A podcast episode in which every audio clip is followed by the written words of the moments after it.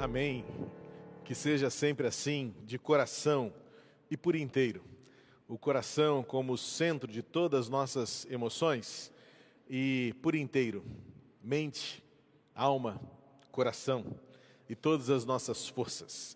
Convido você a abrir a sua Bíblia, acompanhar comigo, acessá-la por onde quer que você a encontre, um dispositivo, um aplicativo, o próprio texto bíblico impresso. Eu, particularmente, eh, sou muito da tecnologia, mas não abro mão da Bíblia impressa. Nada contra quem gosta de lê-la por meio de aplicativos. Eu tenho aqui várias versões, eu tenho várias edições bíblicas. Quem vai ao gabinete fica sempre perplexo com a quantidade né, de exemplares que eu tenho, quase de um colecionador.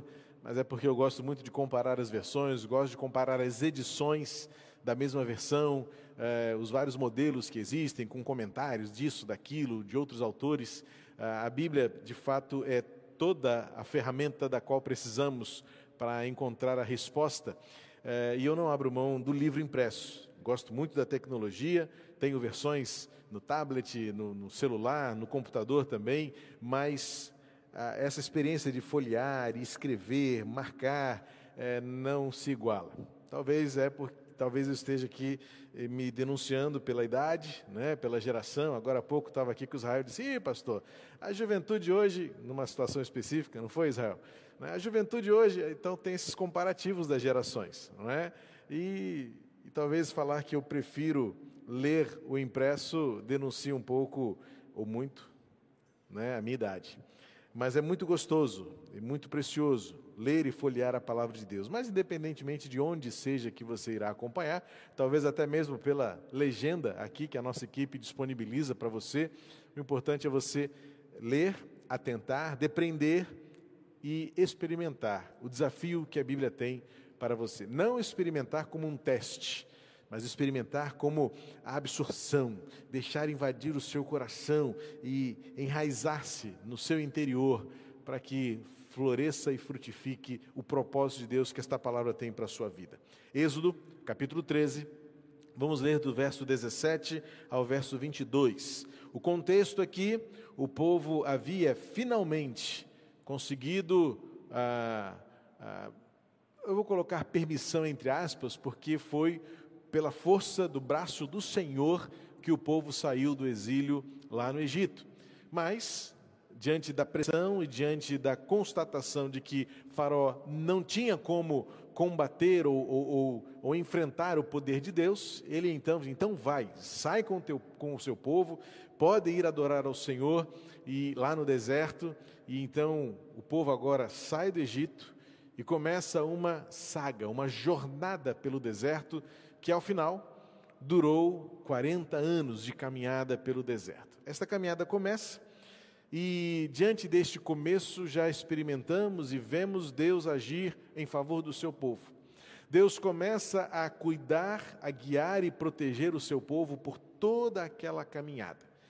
E esse trecho mostra como Deus se fez e se faz presente na vida do seu povo. Êxodo capítulo 13, versos 17 ao verso 22, diz assim a palavra de Deus: Quando Faraó deixou o povo ir, Deus não os levou pelo caminho da terra dos filisteus, embora fosse mais perto, pois disse: Para não acontecer que, vendo a guerra, o povo se arrependa e queira voltar para o Egito.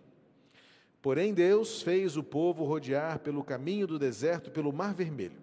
Os filisteus de Israel saíram do Egito organizados como um exército.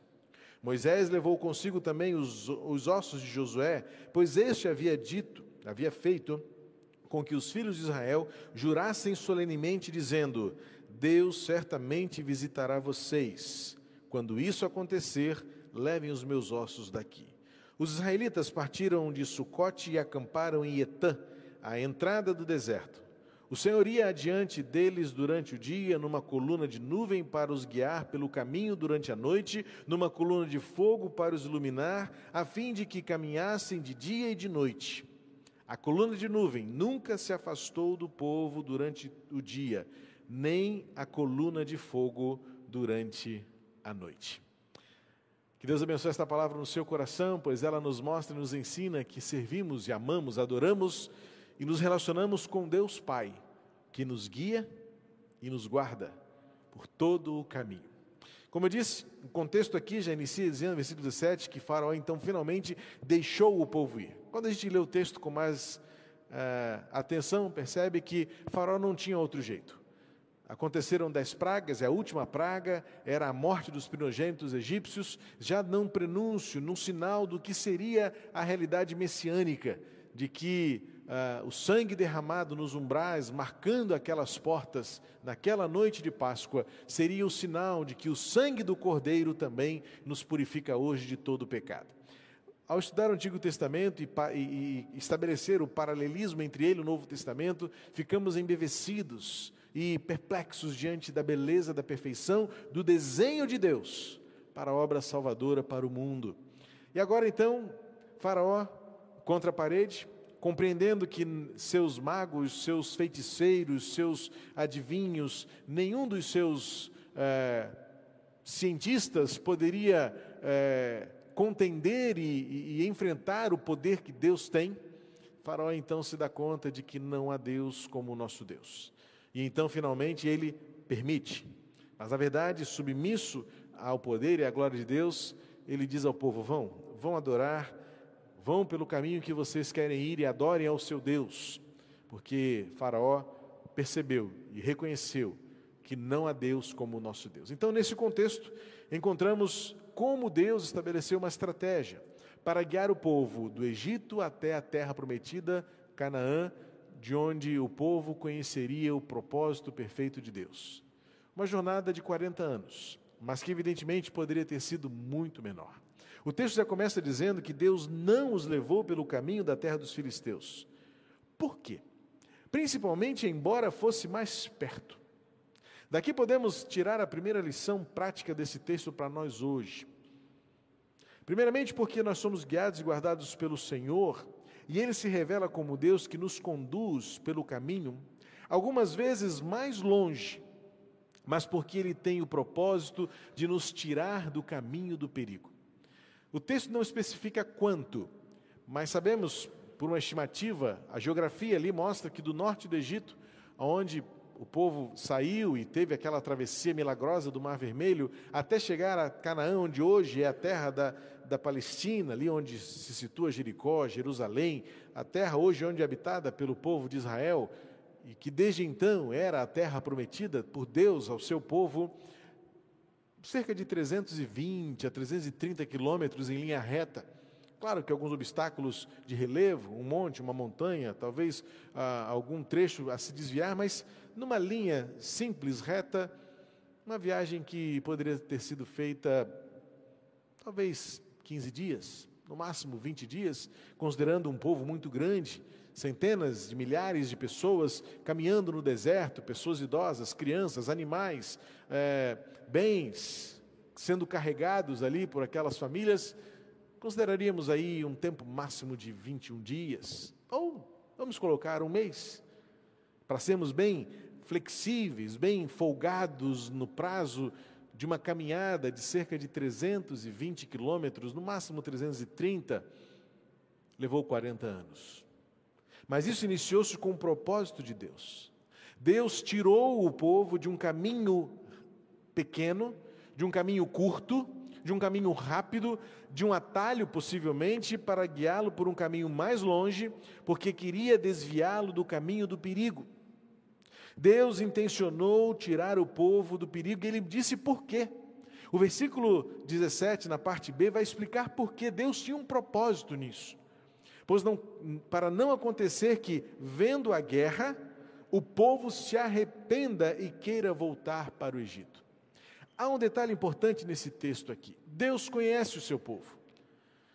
A história do povo de Israel no Antigo Testamento mostra que um povo subjugado, um povo aprisionado, escravizado pelos seus uh, algozes egípcios, gerou naquele povo uma baixa autoestima, um senso de, de flagelo, um senso de pequenez. Não era um povo treinado para a batalha, não era um povo é, adestrado na guerra, era um povo que viveu até então acuado, recluso, escravizado. E naquele contexto em que o povo viveu, Deus, por conhecê-lo, por ser ele o seu Deus e querer que ele fosse o seu povo, sabia muito bem: não será bom expor o meu povo a este perigo agora. Ele não está preparado, ele não está adestrado, não está equipado para a guerra. E ao enfrentar o perigo neste momento, poderá desanimar-se, além das suas forças e das suas capacidades. Então, vou conduzi-lo por um caminho mais distante. Mas isso é sábio e necessário. A vontade de Deus se revela necessária porque Ele sabe quem nós somos. Esse texto já traz um desafio de fé para nós, porque no momento em que Deus diz: o caminho poderia ser o mais curto, mas vou levá-lo por outro caminho, porque é necessário livrar o povo do perigo iminente. É necessário cuidar do povo para que ele não seja exposto a um perigo desnecessário, ou pelo menos para o qual ele não esteja preparado ainda. A primeira lição que eu tiro desse texto é o fato de que Deus nos conhece melhor do que nós mesmos. Deus conhece você melhor do que você mesmo. Talvez no nosso mapa, na nossa agenda, no nosso calendário, no nosso planejamento, a gente poderia contestar diante de Deus e até contender com Deus, como o povo algumas vezes fez. Não foram 40 anos fáceis. Moisés teve muita dor de cabeça liderando esse povo, que era reclamão, era murmurador, é um povo idólatra, construiu para si bezerros de ouro, é, questionava as ordens de Deus, brigava com o líder Moisés, causava intriga, dissensões, reclamava de tudo. Se estava sol, estava calor, se tinha chuva, estava molhado demais. Se tinha comida, é, a comida não era boa. É, se era o mesmo cardápio, já enchemos a paciência com, essa mesma, com esse mesmo tipo de comida. Não foi fácil, ou não foram fáceis esses 40 anos de deserto. Mas Deus tinha um propósito nisso. Porque Deus sabia que naquele momento enfrentar os filisteus, ainda que Deus pudesse, como fez muitas outras vezes. Basta você continuar a ler a história de Josué, dos juízes, dos reis, e você vai ver que Deus sempre foi preparando o povo para enfrentar a guerra e, de fato, ao final, conquistar aquilo que era promessa. Mas Deus sabe o tempo certo, Deus sabe o momento. Pode durar um pouco mais, mas Deus levou o povo por caminhos mais longe para livrá-los do perigo. Essa é a realidade que Isaías 55 vai descrever quando o próprio profeta diz a palavra de Deus ao povo, dizendo: Os meus caminhos não são os seus caminhos, os meus pensamentos não são os seus pensamentos. E talvez parafraseando e fazendo aqui uma correlação entre os dois textos, Deus poderia dizer: quem sou eu para sugerir alguma coisa para Deus? Mas digamos que correlacionaríamos os textos assim: olha, vocês sempre preferem os caminhos mais curtos, mas confiem, eu tenho um caminho mais longo, mas será para livrá-los do perigo. É aquele bom pastor que guia as suas ovelhas pelo caminho seguro, ainda que tenha que atravessar o vale da sombra da morte, ele estará conosco e ele nos conduzirá por toda a caminhada. Os pensamentos serem mais elevados do que os nossos pensamentos significa que Deus nos conhece melhor do que nós mesmos. Então é por isso que esse texto vai mostrar que Deus poderia ter permitido, ou até mesmo objetivamente conduzido o povo por um caminho mais curto. Mas porque Ele cuida de nós, Ele escolheu levar por um caminho mais longo para livrar-nos do perigo. Queridos, muitas vezes o caminho mais longo significa que levaremos mais tempo para colher, para ver, para pisar, mas durante todo o caminho, Deus não teve outro propósito senão nos guardar, guiando-nos e nos protegendo. Foi o que Deus nos proporcionou no início deste culto, quando nós cantamos cânticos providencialmente alusivos a esta realidade, do Deus que nos guia, do Deus que nos guarda, do Deus que está presente, do Deus que vai conosco. Esta é a realidade que o povo precisava aprender. O povo viveu gerações como cativo no Egito.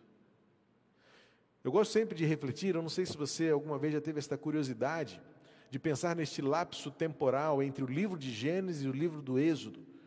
Porque Gênesis termina com uma história lindíssima de reconciliação de José com seus irmãos, e José sendo o segundo homem mais importante do Egito. E José termina no capítulo 50 de Gênesis dizendo assim: Olha, todo o mal que vocês planejaram, Deus transformou em bem. Ou seja, Gênesis termina com aquele final apoteótico, aquela coisa de grande finale de filmes de Hollywood. Tudo aquilo que era ruim agora recebeu um grande triunfal final. E aí Êxodo começa com o povo cativo. O que aconteceu? O que aconteceu, diz o livro de, Gênesis, de Êxodo, no primeiro capítulo, depois de algum tempo, assumiu o trono do Egito um faraó que não conhecia a história do povo de Deus. E então o povo foi colocado cativo. O povo foi levado à escravidão. O povo foi subjugado a toda sorte de injustiça, abuso, maldade. E então o povo enfraqueceu-se. Passou-se aí um tempo gerações entre uma e outra, até que finalmente o povo fosse liberto, e Deus sabia que o povo precisava agora de um campo de treinamento, um campo de prova. O deserto nada mais era do que um estágio para que o povo conhecesse mais este Deus que por muito tempo pareceu distante. O livro de Êxodo é um livro riquíssimo, porque no início da sua história, nesta narrativa do povo andando pelo deserto, vai dizer que lá no capítulo 5, que Deus ouviu o clamor do povo. Moisés foi trazido de volta para o Egito, porque diz o texto no capítulo 5: Eu ouvi o clamor do meu povo. E agora Deus continua ouvindo o clamor do povo, e talvez o povo quisesse, então, vamos logo, Senhor, já saímos daqui, a terra prometida é logo ali, vamos lá, em uma semana, 15 dias a gente chega lá. Deus fala assim: não, não é do seu jeito, não é na sua agenda, não é no seu percurso, não é pela sua distância, não é no seu caminho. Em outras palavras, o que Deus está dizendo aqui para o povo: o meu caminho pode demorar um pouco mais, mas confie, será o melhor caminho. E por que será o melhor caminho? O texto continua. O versículo 18 vai dizer assim: porém, então, porém, olha aí uma adversativa né, que contrasta, ou seja, o povo queria ir pelo caminho mais rápido. Deus sabia que o caminho mais rápido não era o caminho mais seguro, então o que, que Deus faz? Deus fez o povo rodear pelo caminho uh, do deserto, perto do Mar Vermelho. O que pode parecer para você a ideia do rodear? Se você olha o mapa, dá uma olhadinha na sua Bíblia, se ela tem lá no finalzinho, aquelas referências dos mapas. Depois você dá uma olhadinha lá e procura o mapa da viagem né, do povo saindo do Egito. A gente fica perplexo com as curvas que o povo faz, circulando, muitas vezes em volta de um mesmo ponto, de uma mesma região. Deus faz o povo andar por caminhos circulares, passando diversas vezes por lugares indesejáveis, águas amargas, o mar para atravessar, o perigo da noite fria e do sol escaldante. Por isso, uma nuvem para guiar de dia, que muitas vezes representava ali a presença é, é, alentadora de Deus, confortadora do Senhor. Aquela coluna que aqui em Êxodo aparece como de fato uma coluna de fogo, mas lá em, no livro de Números parece que é a mesma coluna, mas que tinha uma aparência de fogo. Talvez uma, uma, uma uma forma precária de descrever né, a realidade de uma nuvem, por exemplo, tempestuosa, com relâmpagos por dentro, como a gente vê muitas vezes em noites tempestuosas. O fato era que era a presença de Deus. Muitas vezes circulando por, por uma mesma região, por um mesmo lugar, enfrentando o perigo da peste, do veneno da serpente, de águas amargas, de intriga entre as pessoas um tempo necessário, que parecia ser infindável, mas era necessário para que o povo experimentasse e conhecesse mais a Deus. Então Deus guia, Deus guarda, Deus tem o seu caminho que é melhor do que o nosso, e Ele nos leva muitas vezes por caminhos circulares e indesejáveis, mas porque Ele tem diante dele e de, de forma perfeita o lugar onde Ele quer nos levar. Mas uma coisa que a gente aprende em toda essa história do deserto é que, tão importante quando chegar lá na terra prometida, era o propósito que Deus tinha em moldar um povo. Quando nós estudamos bem detalhadamente tudo o que Deus fez com o povo de Israel ao sair do Egito e ao chegar lá na terra prometida, uma geração após. Porque justamente por causa da iniquidade do coração, da dureza do coração daquela geração que saiu, que muitas vezes de fato teve saudades do Egito, e Deus sabendo disso, no versículo 17, ele já prevê, ele fala, olha, eu vou dificultar o caminho, porque se aparentemente eu facilitar a, a chegada, mas o povo enfrentar perigos demais, eles vão ter saudades do Egito. Deus sabia disso. Porque os obstáculos muitas vezes nos fazem desistir. Somos testados e provados acerca da nossa resiliência, a capacidade de esperar, de aguardar, de confiar. E Deus, sabendo disso, desvia do caminho do perigo iminente, leva a lugares mais distantes, muitas vezes circulares, onde parece que não estamos avançando, mas Deus está refinando, Deus está lapidando, Deus está purificando o povo, preparando para finalmente pisarmos a terra que nos foi reservada, nos guardada por promessa. Outra lição que esse texto nos dá é que Deus sabe o que está fazendo de forma perfeita. O versículo 18 diz assim: Os filhos de Israel, parte B, os filhos de Israel saíram do Egito organizados como um exército. Significa que Deus dirige o seu povo de forma ordeira e deseja e espera a resposta da obediência, da sujeição, da confiança.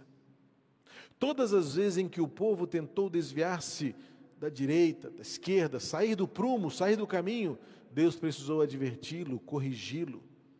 As leis foram dadas no deserto porque o povo precisava compreender como era viver agora este, esta, este, essa perspectiva, esta realidade de, uma, de algo totalmente novo.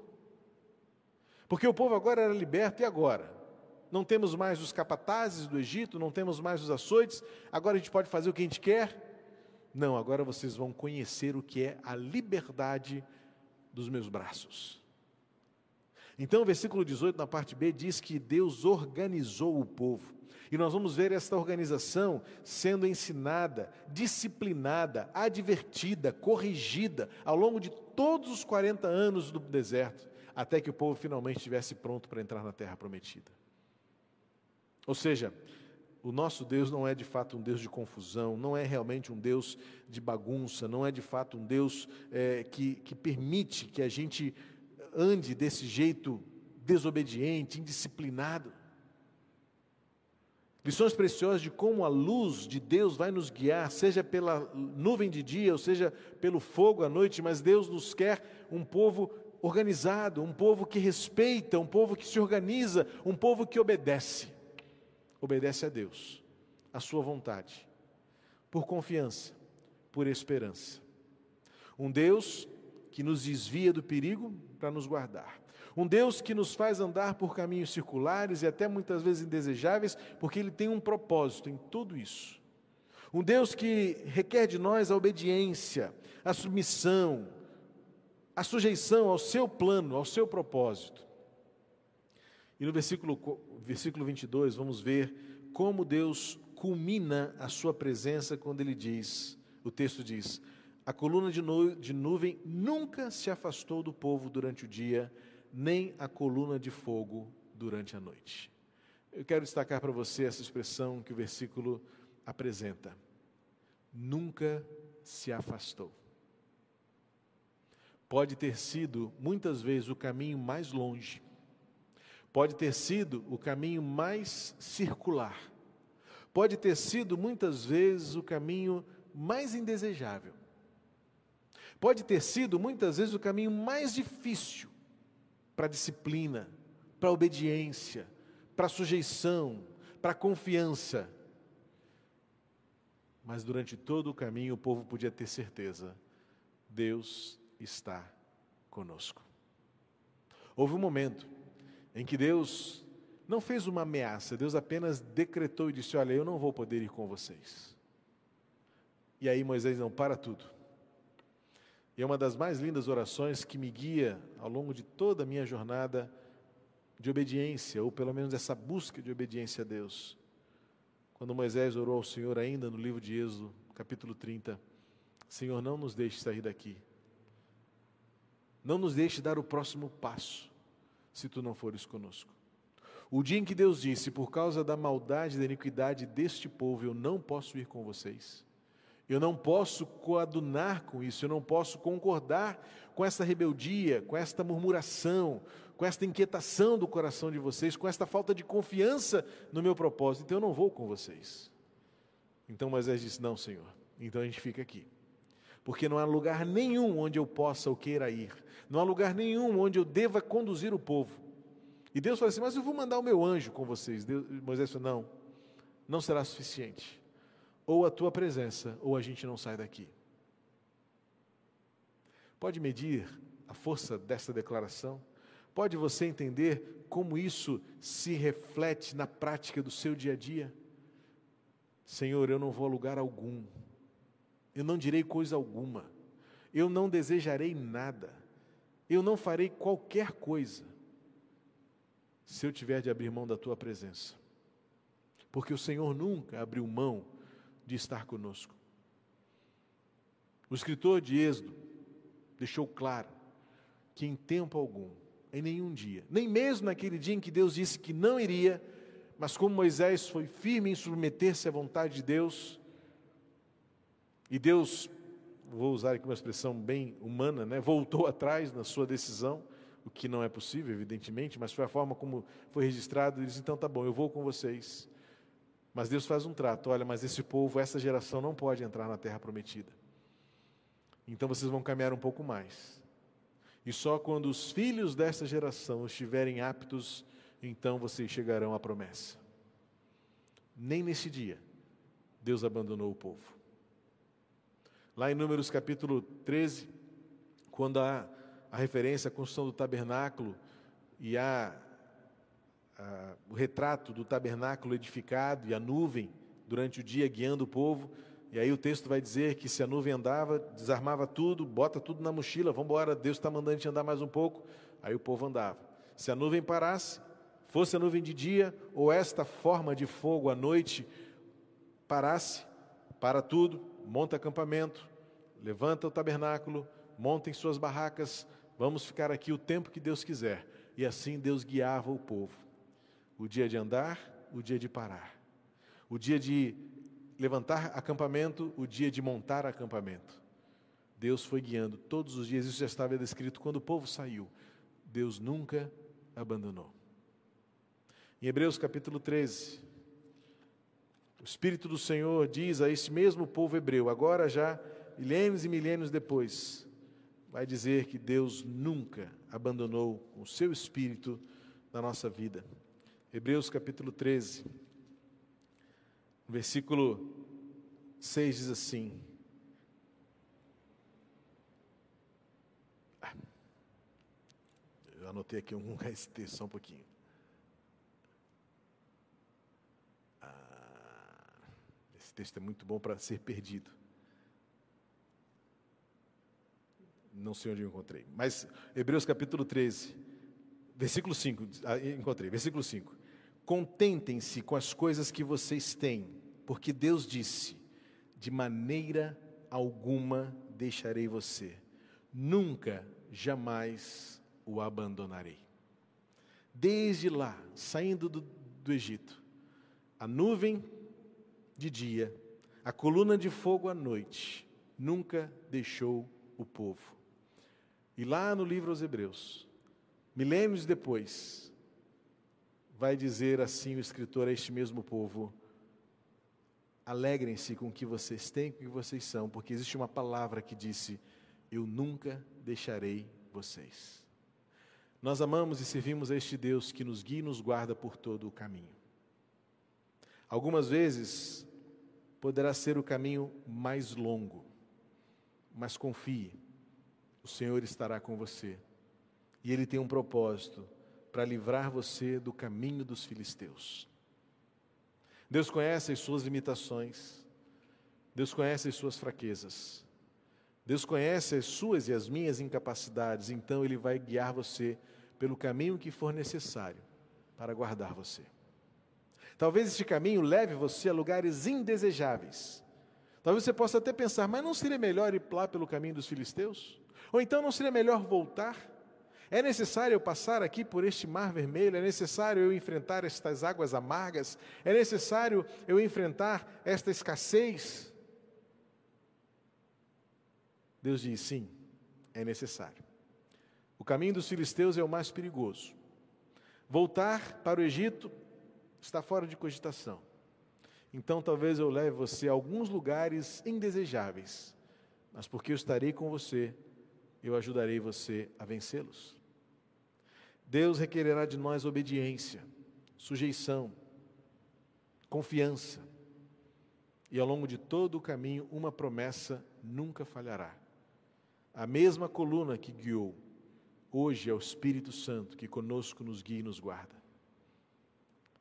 Por isso que o escritor aos Hebreus vai dizer em Hebreus 13, 5: Contente-se.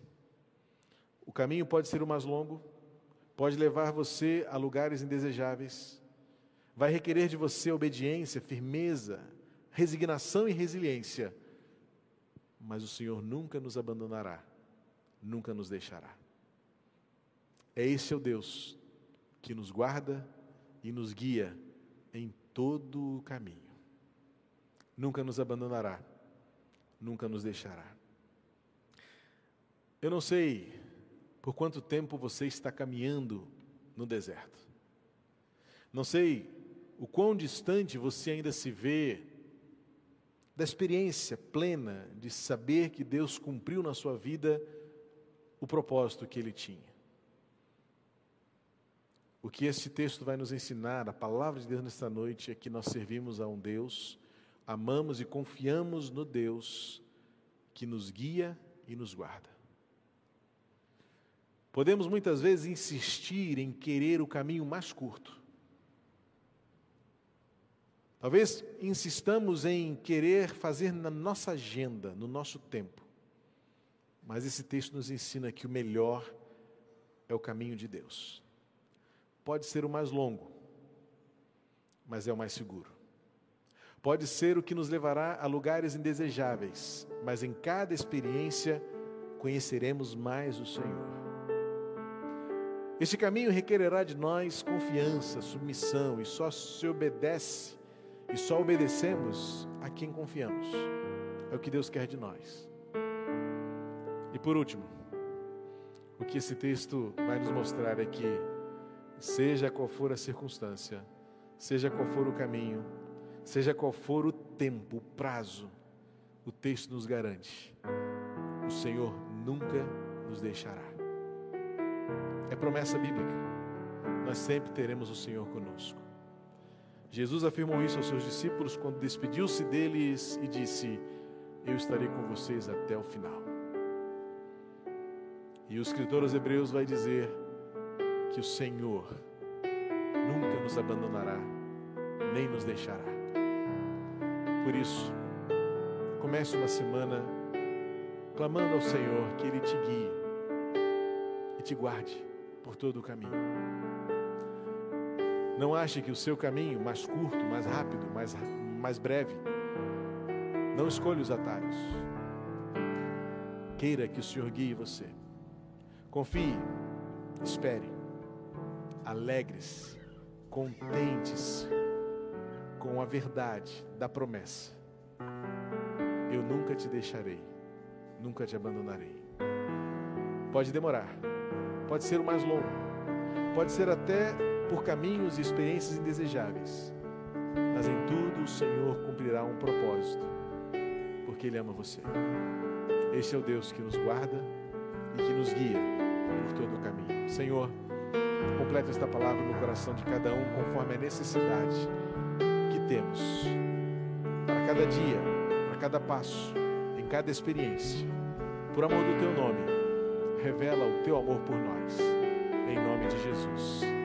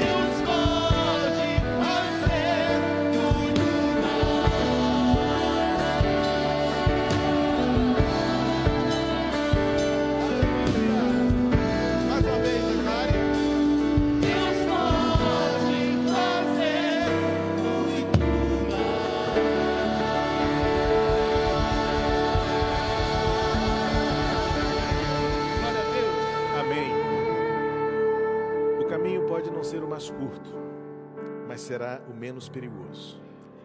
Pode ser o mais incerto, com lugares indesejáveis, mas será ensinamento. Requererá de nós obediência, submissão, mas contaremos com a presença dele constante conosco. Que Deus abençoe a sua vida, sua família, sua casa e que esses dias sejam dias de experiências com Deus, de vivências do que a fé pode fazer, crendo e olhando o Deus que está presente, nos guiando e nos guardando em todo o caminho. Que a graça de Jesus esteja sobre a sua vida. O amor de Deus, o nosso Pai, também abençoando e derramando abundantemente sobre você, transbordando para os outros este amor. E a esperança que vem do Espírito Santo que habita e nos guia, sejam sobre você e a sua família, hoje e até que Cristo volte. Amém. Deus abençoe você, uma boa semana, até quarta, hein? Aos membros da igreja, até amanhã, sete e meia. E aos demais irmãos amigos, quarta-feira juntos aqui na Quarta de Vida Plena. Deus abençoe você e até lá.